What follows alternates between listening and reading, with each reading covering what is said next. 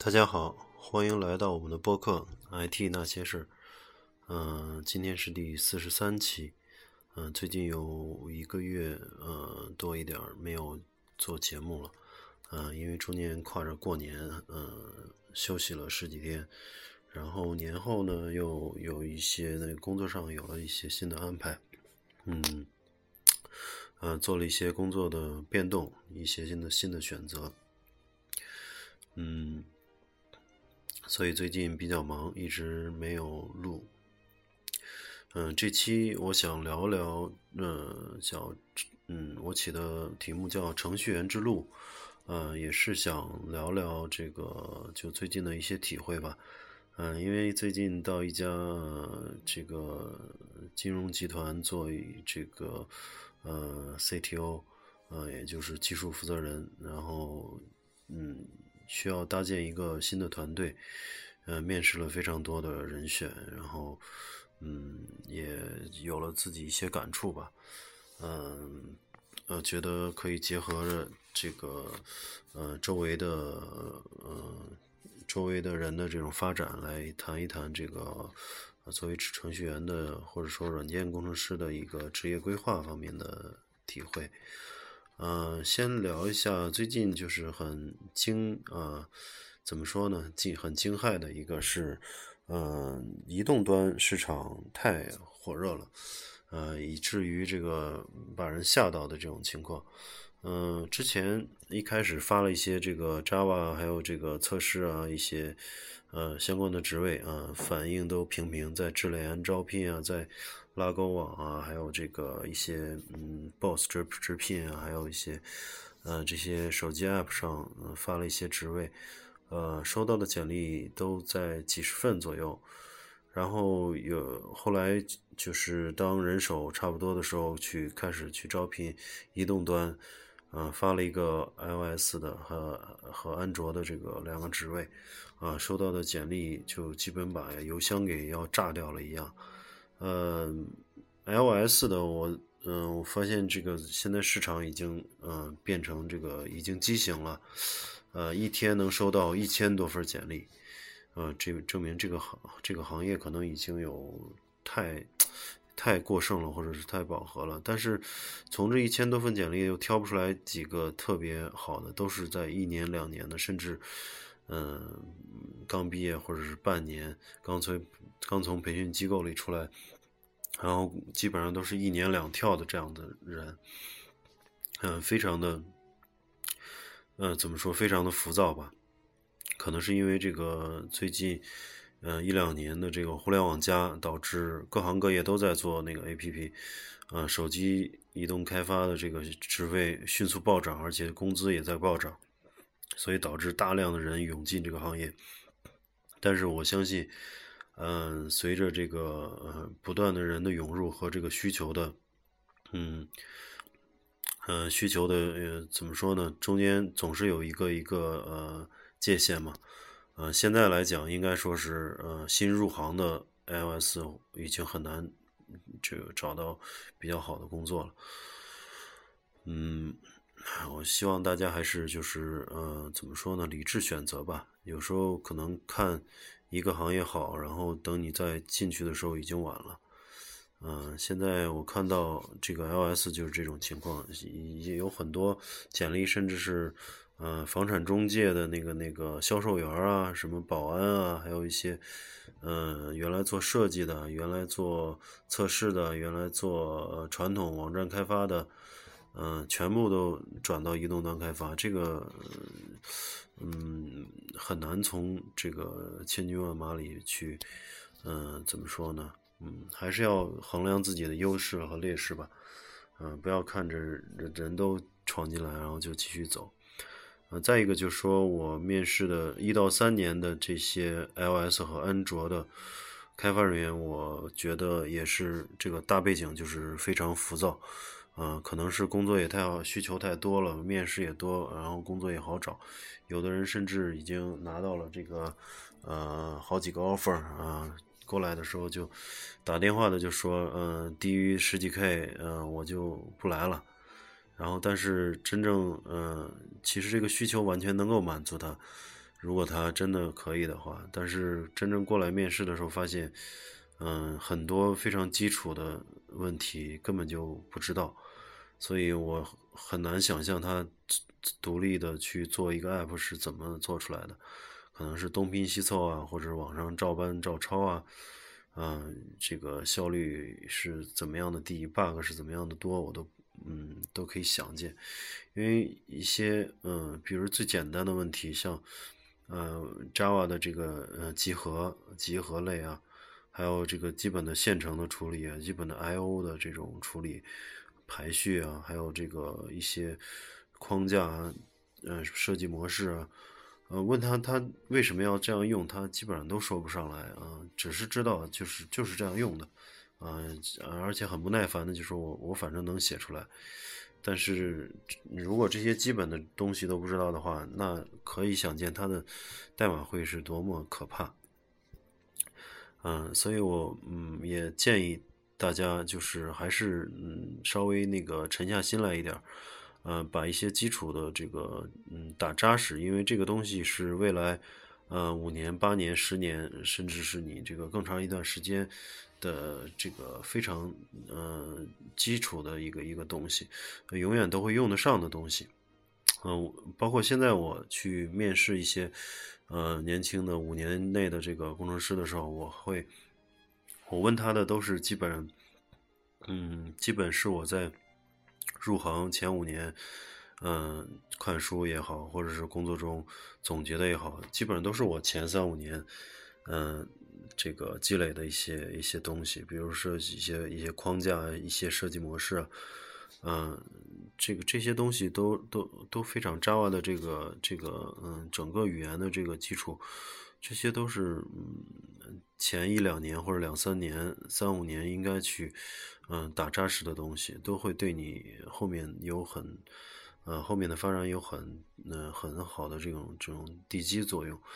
啊，所以你要是这些东西都懒得去花功夫做，呃，光去呃应付面试去背一些呃这些这些题的话，那么当整个市场嗯变化的时候，嗯，这个等整个这个潮水退去的时候，才知道谁在裸泳啊！你这个如果要是做不好的话，根本就不具备长久在这个行业走下去的基础。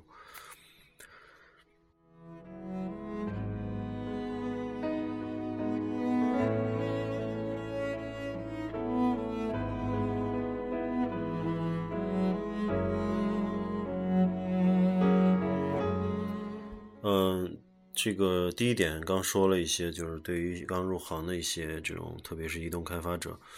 嗯，包括一些这个 Web 开发啊，或者是其他一些开发的，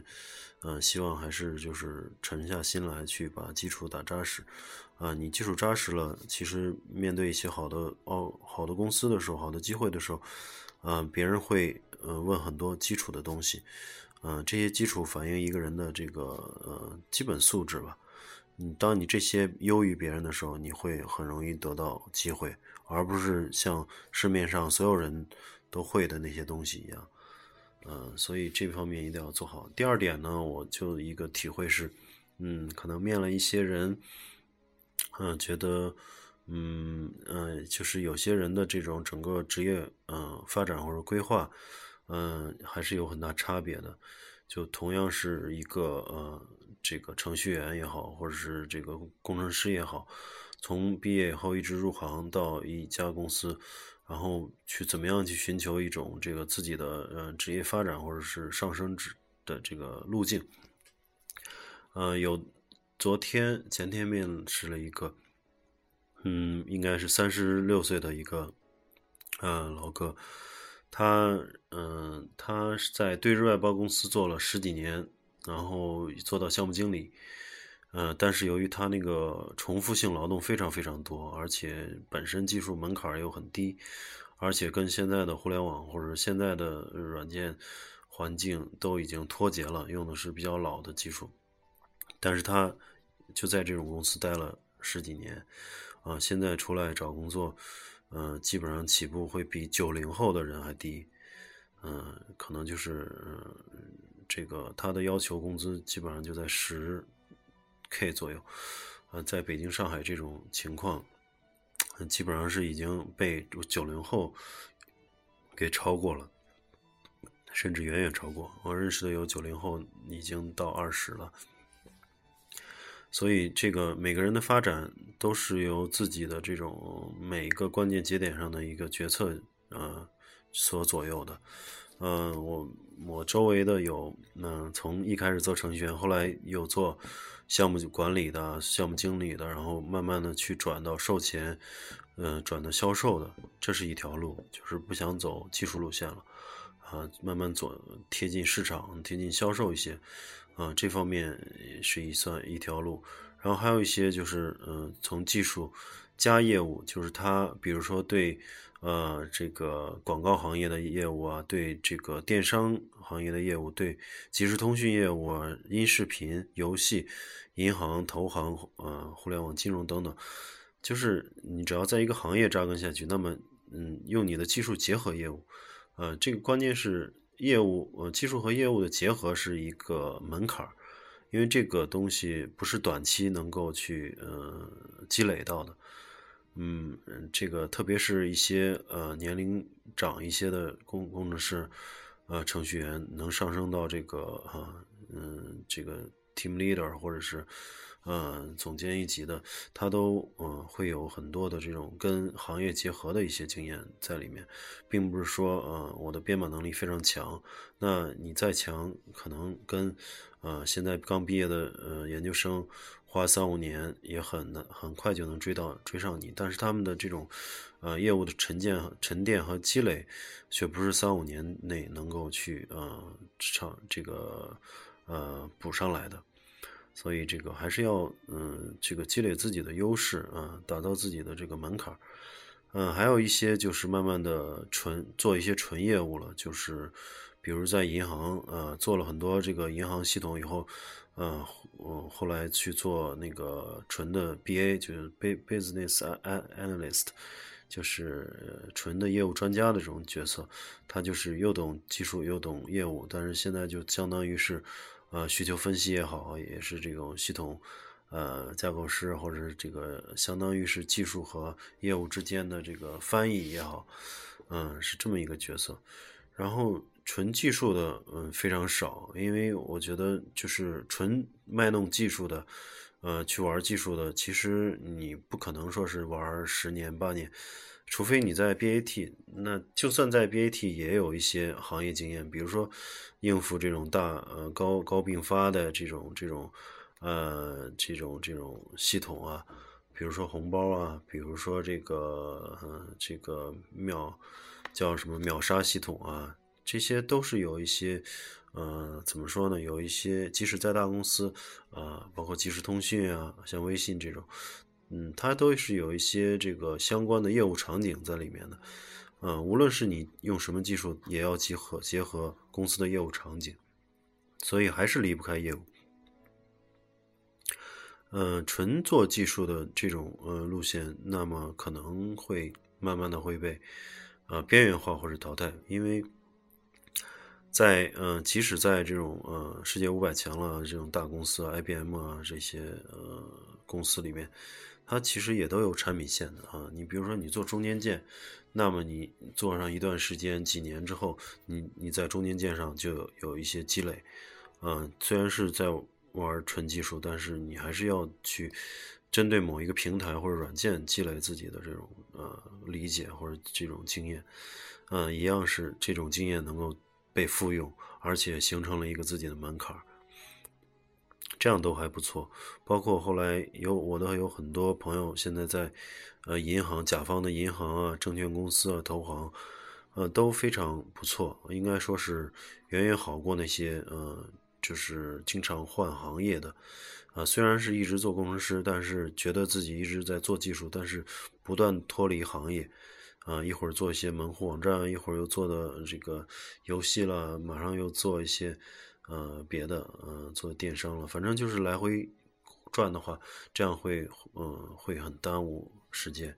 还是要在一个业务场景下啊多积累，形成自己的这种呃门槛儿。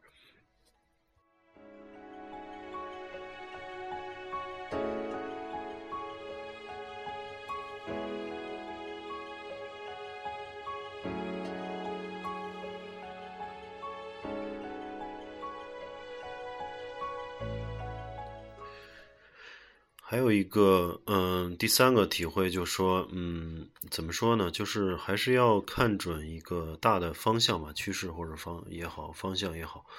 就是可能在我们刚毕业的时候，在两千年左右，呃，那个时候进入一家嗯大的公司，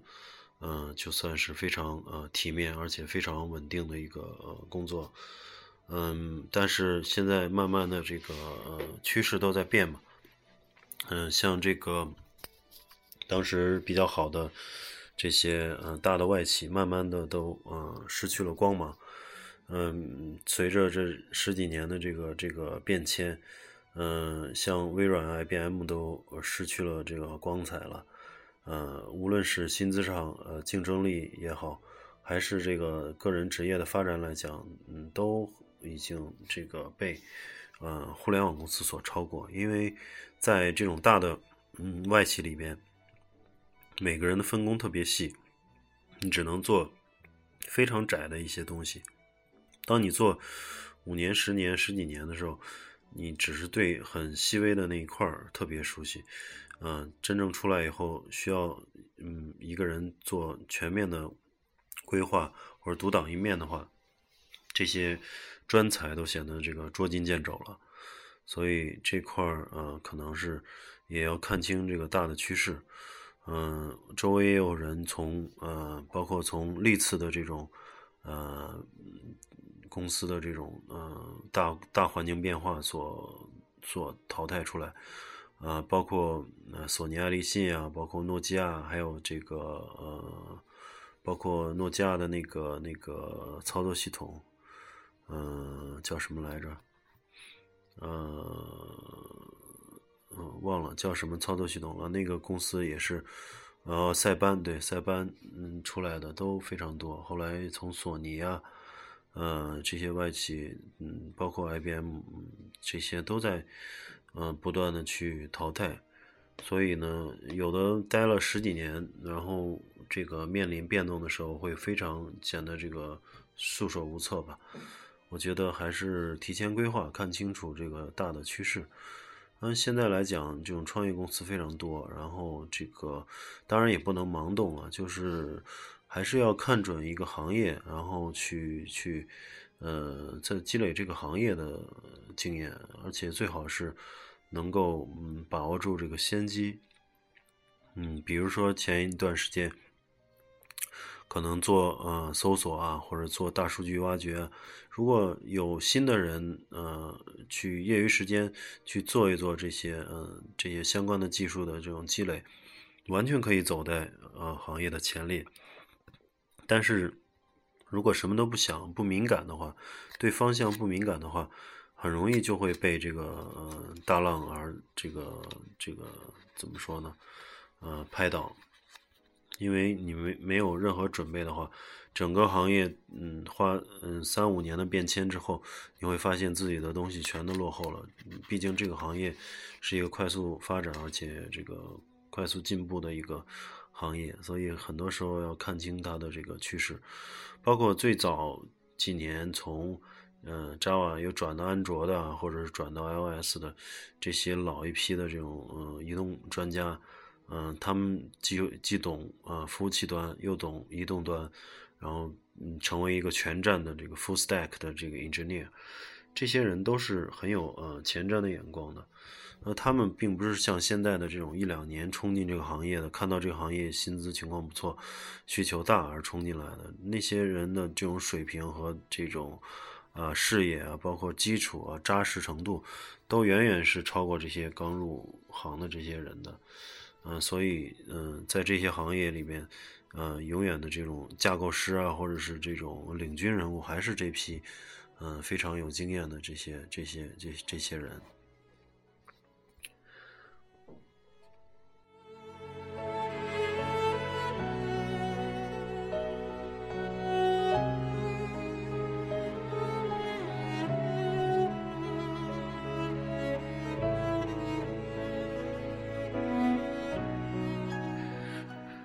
呃，最后一点吧，我就谈一谈最近也聊了一些这个，包括面试啊，包括认识一些朋友。我觉得，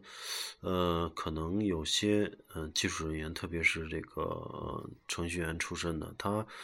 嗯更多的去考虑这个从技术方面考虑嘛，都想从技术方面入手，做一个很牛的人，或者架构师也好，或者是技术的这种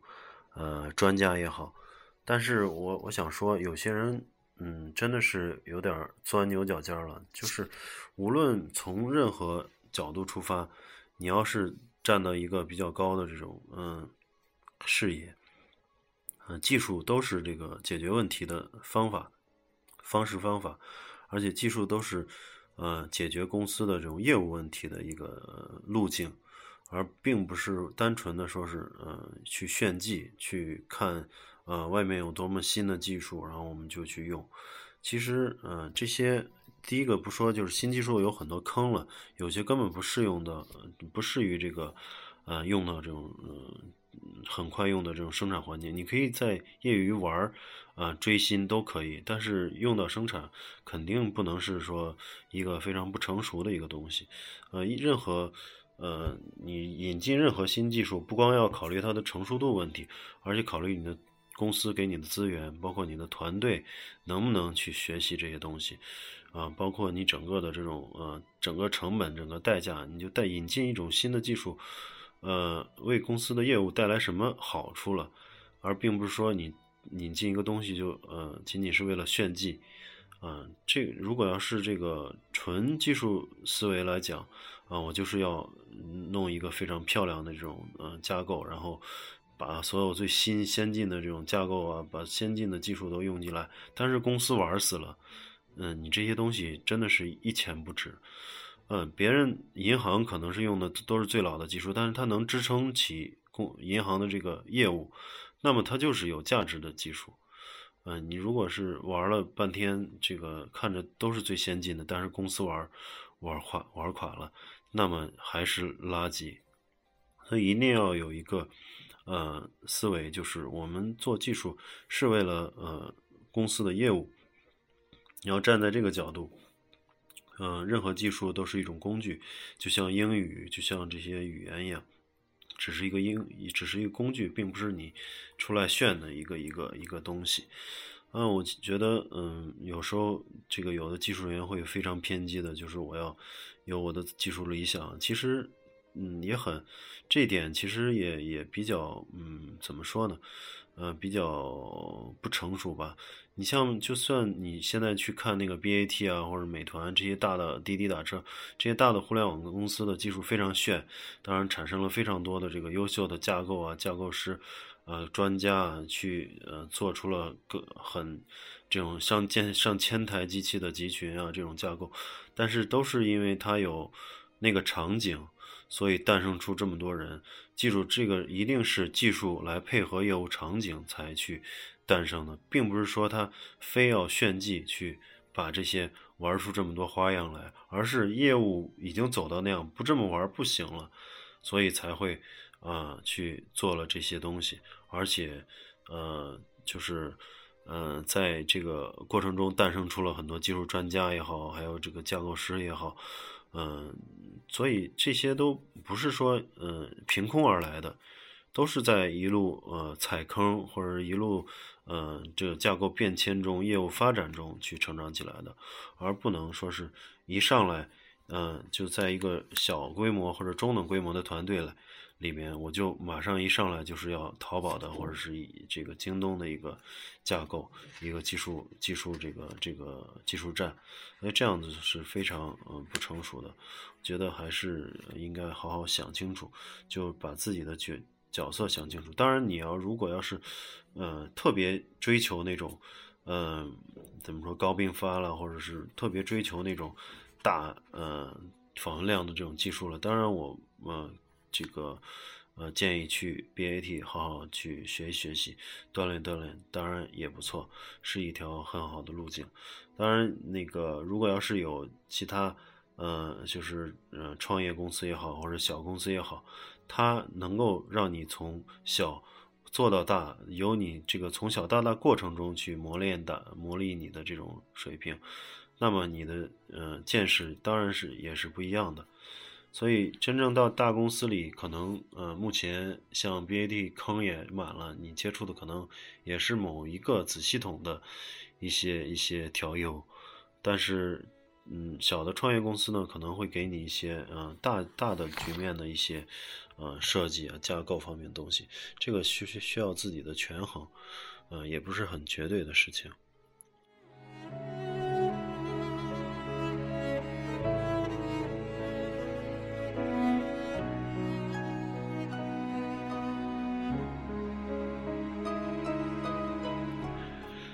呃，最后一点吧，我觉得也是一个体会吧，就是可能我们做工程师的总是学的，呃，有学不完的东西啊，学不完的技术啊，学不完的这个这个这个方向。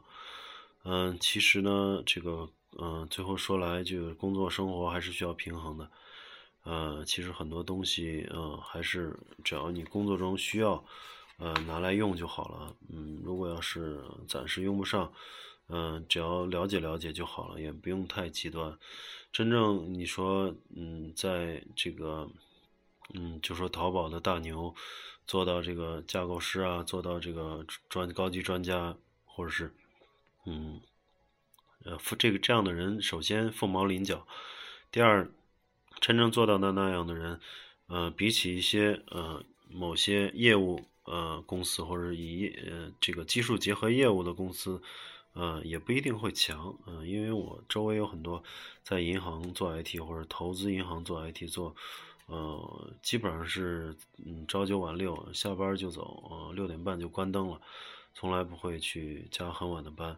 人家照样百万年薪拿着，所以这个也有时候也不要太自负了，就觉得呃技术好又怎么样？其实呃比你这个呃舒服还牛的人多的是。就这个世界上，永远不要觉得自己这个多么多么强，嗯，所以这个还有很多事情是大家可能接触不到的，嗯，并不一定这个某个这个别人就比你差，呃，有可能这个他，嗯，没有你的这么多这个技术经验，但是，嗯，这个从总体来讲过得都比你好，拿的比你多，这个都是有可能的。嗯，所以还是呃，怎么说呢？综合来考虑吧。